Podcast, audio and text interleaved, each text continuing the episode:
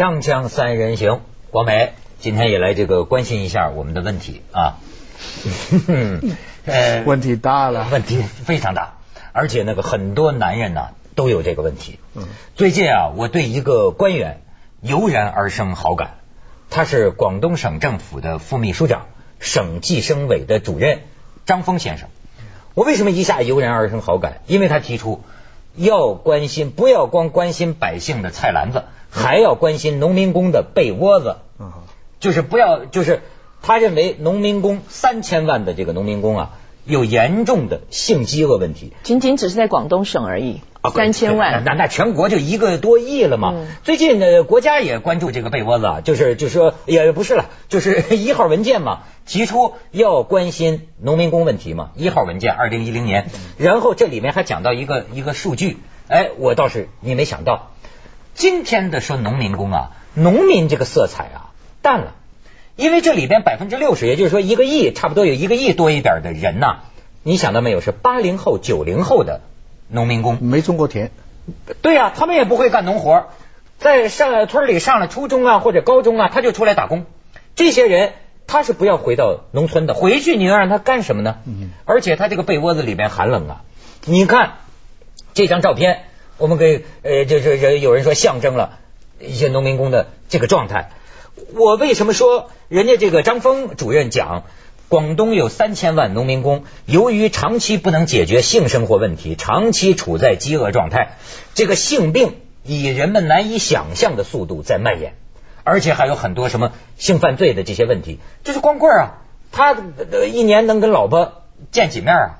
我之所以说对这个还没老婆，对呀，我对这个官员生好感，就是说，哎呀，我总算看到一个官员能够说从比较照顾人性的这个角度。出发去提这个问题，而不是说啊不道德下流，什么一提这个性爱就是下就是下流，就就就就就要管啊，就要淫乱，就要扫，而是从一个体贴照顾人的正常需要的角度去说这个事。峰哥是叫大慈悲心啊，真的是大慈悲心，真的没错。我跟你讲，我昨天一看到那个选题的时候，我就想。这窦文涛这住海边管的也真多啊啊，管的真远啊，连这事情都管，而且我会觉得你来找我谈这个话题，我会觉得说这这这这个话题需要关注吗？结果呢，我等我一一的把我们的一些材料还有网上的一些那种那种评论看完之后，啊，我忽然。对，也心生很多这种悲悯之心啊！我觉得真的是很大很大、巨大巨大的问题。我我我先告诉你为什么关心民工的性生活？哎呦，那民工以后就视你为偶像了。不是不是，我我我觉得我们起不到什么力量。但是我跟你讲我自己的一个一个实际经验。最近呢，因为我在北京，我有朋友的餐厅要开幕，那现在在赶工，所以就大量的那个那个民工在那边赶工啊什么什么，我就一起去看工地。我还记得那天刮的特别大的风。我我一走进去呢，我告诉你，我是穿的羽绒服，把自己的包的密密实实的。然后我一走进去之后，我告诉你，那个画面是，就是说，所有在天花板上弄弄电焊的，在地上锯东西的木工说，就是忽然之间那一秒钟，晃，安静下来，全部人一起看着我，我就觉得总算看见个女的了。我是裸体吗？是这意思吗？我我不知道他们心里在想什么，但是我告诉你，我是被看的浑身的那种不自在，那种就觉得。能够找个地洞钻进去，我就钻进去了。你倒过来想想，你的魔力有多大嘛？不，不是，我我告诉你，我感觉也不见得是说看见一个女的，我觉得是看见你啊，就就有点拍案惊奇，就是对你你这个模样的，你你这个模样的他少见。你说有穿个羽绒服，我告诉你，我真的是包整个穿羽绒服包起来的，因为风很大很大。对，个儿这么高又。包起来，他看着是很 很很拍案惊奇。这种景象，高尔基以前写过小说来表现，说一大群的男的，嗯，他们的生活态度、说话，就因为中间出现了一个女的，那些男的全变了。就说话的态度啊、姿态啊什么，高尔基专门写过这样的小说。这是其实是人类很普遍、常常出现，所以这个世界上有男有女嘛。过去同性就不好嘛。呃，就是这就是当年相声里说的那个嘛，就比如说，就是单身的男人群体居住的这个这个环境下，比方说军队，或者比方说农民工，或者说什么，那真是你要是几年下来。那出去呃看见个女的，真是说看见母猪都是双眼皮的，这是相声里的语言啊。咱不是说歧视，不要看到我成了个母猪就行了。哎，这真的，你你你发现没有？人们这这个里边需要克服一个观念。你比如说省政协的这个，因为张峰主任就建议，几去年就建议省政协应该成立这个课题组，就去调查这个问题，对吧？但是省政协的呃有的领导呢，听到这个之后，我很能理解中国人嘛，他就有点说这个问题也太尖锐了。对吧？关于农民工的这个我们需要关心的问题，好像还有很多。这个问题嘛，他就笑了笑，他说：“我们自己的性问题还没解决呢。”你看，这也是反映人们还是对性这件事儿啊，有那么一种感觉。你说干部说的这个话吧，他也是事实。从明代开始，老百姓都能去妓院，当官的不能去。明代皇帝就这么规定的嘛？哦，是吗？哎，对啊，就是说那个那里那个时候妓院是合法的。但是做官的不能去，那个那个传统的皇帝有这么一套一套道德一套智慧。今天一样啊，今天同样的事情，你的党员领导干部做压力比较大嘛，人家要查他嘛。文强不是现在说啊，有一个大学生可能被被他强奸，涉嫌强奸，现在文强自己在法庭上否认。哎，对对，那诸如此类都所以。你做干部来讲，说我们的这个没人关心，他也可以。当然，很多人说他们其实有很多途径，这是另外一回话。但是总归也是非法的，对不对？但是呢，原则上，我其实上次讲过，我们在讲那个黄段子的时候，我其实讲过一段，就是说，其实这种事情，荷尔蒙这种事情啊，呃，集权社会社会是从脑子里把你管掉的，威权社会是管理你的行为的，法治社会其实只管理你的罪行，政府照理说是管的越少越好。但管得越少越好的背后，就是说，对于某一些还没到犯法但又不那么上台面的，那么就比方说刚才那个那个男人，嗯，拿着一些这种女人的不穿衣服或者穿衣服的这种东西在看，这种东西，你说他犯法吗？也谈不上。但你说他高尚吧，值得提倡也不行。那这种呢，在以前呢，那就是所谓思想有问题啊，或者需要管理啊等等，或者假如你以手机形式这样，就就会停机啊，诸如此类的。那你要是不管的话，政府不管怎么办？我觉得他们这个主张是一个比较积极的措施。所以啊，这个里边啊，你你你你讲这个就管思想管什么？我觉得这个思想深处还是有一个罪孽感的这个意识。你别看咱现在都这么开放，要不说我那天就讲这个李银河博士读尼采有心得，他这个抄录的一些尼采的话呀，哎，我看了都很有启发。你比如说尼采讲啊，就是在欧洲中世纪的这个教会，就是这个神权基督教，他说。他说，在古代，尼采说，在古代或者在未来，别人看起我们这个年代的人对爱情的夸张态度啊，可能都会觉得我们是没见过世面的一帮人。他说这是怎么造成的？他认为呢，爱情被过分的夸大了，这恰恰是因为教会这么多年来，人一旦是春情萌动，他就给你定上一个良心的折磨，你就觉得这这个有罪。老实说，像我有都会觉得这个事儿。不是好事，对吧？把这个植入你的心里。照尼采讲话，实际上性爱没有那么多，也没有那么少，没有那么高，也没有那么低，它只是一个自然。而且他还讲啊，说实在的，性爱这种东西，他认为就像同情心、像慈悲一样，是世界上少有的。就是说，既能让自己快乐，也能让对方愉悦的东西。他说，这么仁慈的设计啊，在大自然里是不多见的。可是他的意思就是，当年的这个教会，你成功的把罪恶感和这个人们的春情萌动种在了人们的这个心里，所以他就会觉得，反而的结果是什么呢？爱神越来越甜美，越来越甜美，你越禁忌越甜美，以至于他说，我们所有的文学创作，所有的思想。都把这个爱情啊做了过分的这个夸大，所以我就觉得李银河最后得出来结论就是说，首先要把性爱这件事儿，它不是坏事，它是好事，或者说它也不好不坏，它就是这么一件事。你把这个理顺了，你的什么性文化、性法规、性管理才能够顺理成章。我觉得这个咱们就要学习。锵锵三人行，广告之后见。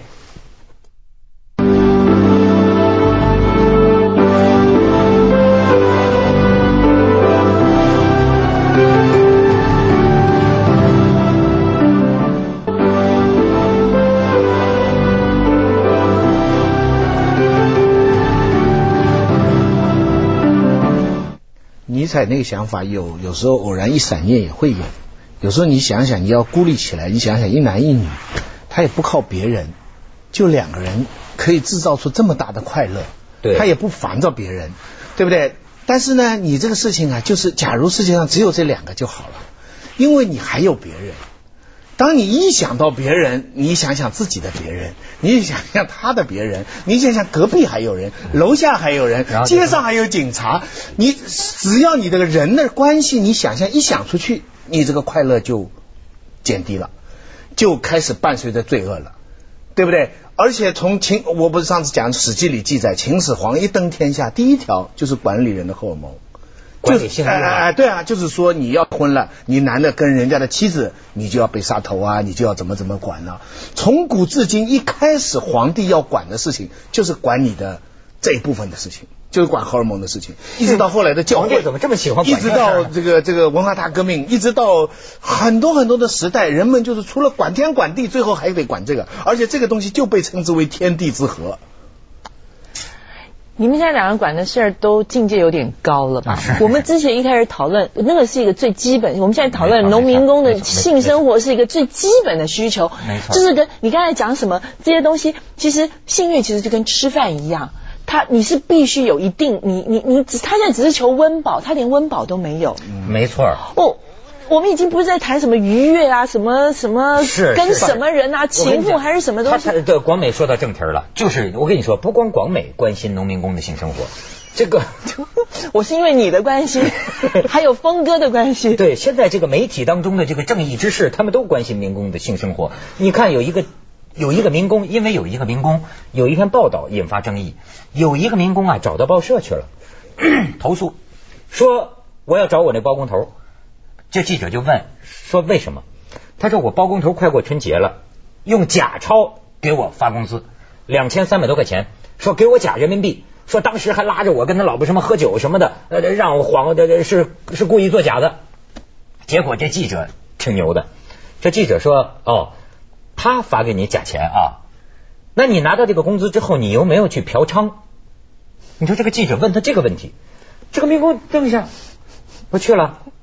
然后这个记者就问他，那去嫖娼的时候，你的这个有没有别人？他农民工说有啊，门帘的外头有个男的，说我的衣服啊脱在外头。这记者说不一定是包工头给你换的假人民币。他说，因为这个记者刚采访完了几个，都是这样的。农民工拿到工资，你可以知道他们所谓的找这个性工作者呀，二十块钱一次，三十块钱一次。然后农民工想起来了，说：“哎，对呀，我去找那个小姐，她把我拉到屋里，还跟还还还跟我说呢，说闭上眼睛舒服，我给你按摩一下眼睛。”他说：“衣服外外边有个男的晃来晃去。”然后办完事之后，这小姐先冲出去。然后他说：“哦，对了，我最后两千三百五十块钱的工资，我后来发现有两千八百块钱，也许是外边那男的给他偷换钱的时候多给他。”光妹，你明白为什么这事情有关了吧？要是他们只是夫妻分居，要是他们都有老婆民工，那这个问题不存在。问题是这么多人这么群体的所谓性的这个问题啊，它延伸出来的问题就是刚才讲的性工作者了，群发黄段子了，看看那个色情带然后掉进粪坑了。以前讲过，这些现在我们拼命主力政府调动各界社会力量要拼命打击的这些人。常常又跟这个群体的这个东西有关。但是解决农民工的性饥渴的问题，不是一定要用只单用嫖娼这件事情来 解决，要配合各种其他措施。那你说怎么办呢，广美？那我觉得提高就是增加很多广美不。没用的，不是你要提你要提高整个农民工的那种生活的待遇，就是说你你去我我昨天看了稍微看了一下他们的收入，还有他们居住环境，还有他们受到的那种饮食啊各方面。你你的意思说房子住大一点，吃的好一点，这个问题就解决了？不是这样子，不是这样。我觉得要一些比较人性化跟合理的一些一些待遇，就像为什么一些高管他们会有所谓的夫妻可以一起住的这种宿舍？是是是。我觉得这个就是很人性化。当然我们不可能要求一亿多的农民都有这样的待遇，但是我觉得做到部分的提升，起码你能够负担几个月回家一次，或者是让你的老婆几个月来看你一次。我觉得连这最基本的需求都没有的家属宿舍。我跟你说，网网上也有人说了，这种角度倒也值得注意。说为什么光关心这个男的农民工？对人家性问题。对乡村他有一个男的，你说他不能跟老婆一年见不了两次面，那他农村那就有几千万的单身的女人为什么不关心女人也是没有性生活、性饥饿？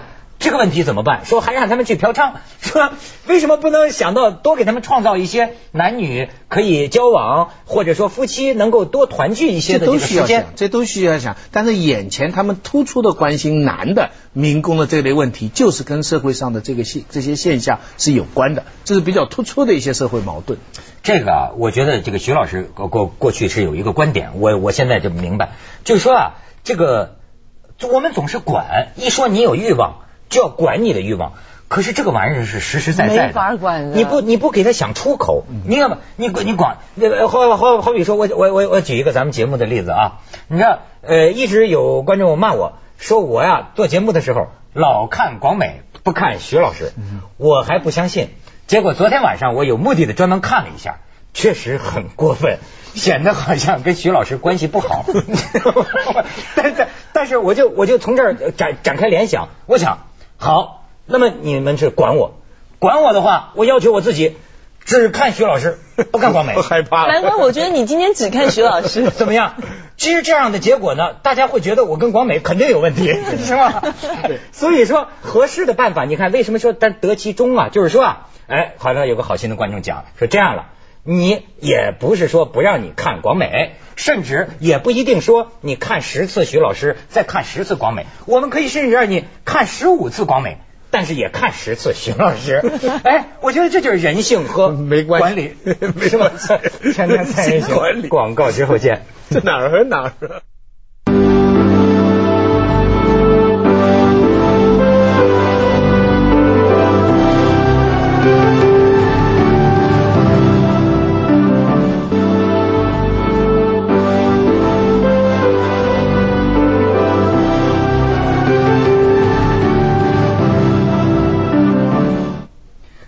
看见光美，我还想起一新闻，就是台湾最近对卖淫实行这个非罪化。我不是，我你是台湾，你是台湾人，想哪想哪就更不敢看他了。你先看我最近啊，最近台湾呐，他对这个卖淫呐实行非非罪化。他不是说不是你光美你取消公你这是良家妇女没有争议的吗？这个这个就是说台湾人家说现在要定一个性交易的那个那个法嘛，就说以后不能随便把人家视为罪。但是你知道法规和法规之间有矛盾。我今天看一新闻，他要性交易的这个法呀，呃，还台湾这个法律里还有一个叫通奸罪。对，对对对，你知道吗？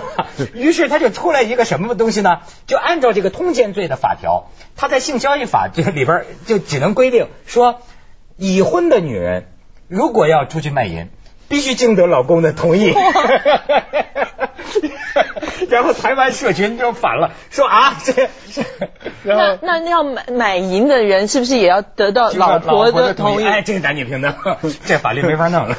然后他们还依据这个通奸法，指控说鲁迅跟许广平啊，这个是犯了通奸罪。说说，因为鲁迅跟朱安是夫妻关系嘛，然后他跟徐广平同居，然后最后有有鲁迅研究者跑出来考证，说鲁迅跟徐广平是二六年通奸法，民国三是民是中呃，相当于一九三一年才通过，所以鲁迅这个没有犯法啊，鲁迅是在通过法律 之前之前偷渡了，是吧？这些人真是好事之徒，真是。哎，但是这真的不是玩笑。上亿的年轻的农民工，现在就他们讲，农民工蚁族都是二十郎当岁、火力旺的年轻人，大部分人都没有这个性生活的这种出口，这种健康的欲望，你不管理怎么办？你知道我我我觉得这学者各种角度都有研究，有过一本很著名的书叫《光棍儿》嘛，我记得嘛，美国人写的嘛，那书里就认为捻军当年的捻军，甚至是太平军、太平天国，说是历史上最大的光棍儿集团。你你能想到他这种比较怪异的研究角度啊，反映什么问题？性也是某种权利和资源的分配，所以如果过分不均，一样有问题。呃，各种各样矛盾，说到底是一个核心是什么？就是我们过去中国传统的解决方法叫存天理灭人欲，就是我们依靠天理把人欲灭掉。呃，那后来一种呢，就是放纵人欲，不顾天理。其实最好的一个方法，知识分子提倡的方法就是人欲就是天理。所谓天理，就是道德规范、社会制度、呃文明秩序等等。它他必须考虑让人的天性比较自由的、比较合理的。啊，当然也要比较有节制的那么发展，因此怎么合理的安排人欲就是天理的基础。哎，如果是把人欲作为天理的这个核心考量来说，马克思也说嘛，解放人性嘛，这是社会人社会追求的目的，而不是简单的用天理去压制人欲，那很多问题都能解决。文涛，你知道吗？我最近在想一件事情。我我我有好多画面闪回，你知道中国现在这发展的这么这么快速，那个大楼一栋一栋像蘑菇一样一栋一栋长出来，你知道要感谢什么人？都是感谢这批人呢。没错没错。你知道我我还记得几年前，就是在奥运前的一两年的时候吧，我拍戏拍到凌晨四五点我才收工，我真的觉得我自己好可怜哦。然后坐着车回去的时候，哎，我怎么看到路边那个大楼那个工地的路边？一条一条的人躺在地上睡觉，我说啥意思啊？这些人因为天气很热，他们也没办法待在工地里面睡。然后待凌晨四五点钟，我说什么意思？他说他们现在基本上二十四小时在赶工，他们根本就，他们有的时候是连倒两班呐，连倒两班呐。他就是说他就是可能是中间两个小时歇一会儿，然后进去里面接着干。所以这样子的一个我们最最建设最基层的最底层的人，我们连一个最基本的需求。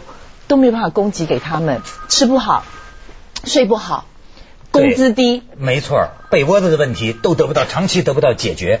这个玩意儿啊，确，我跟你说，这这这确实是个问题。他们到城里看见个女孩子，这个女孩子，你看她一眼，女孩子都觉得这个农民工，你凭什么看我？都是那个感觉的。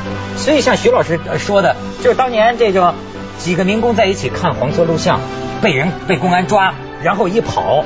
跑到粪池子里，当年大家当笑话，我就特别生气。我听着这种事我就觉得，其实今天能不能看，法律上还是一个模糊状态。嗯，就说今天民工能不能？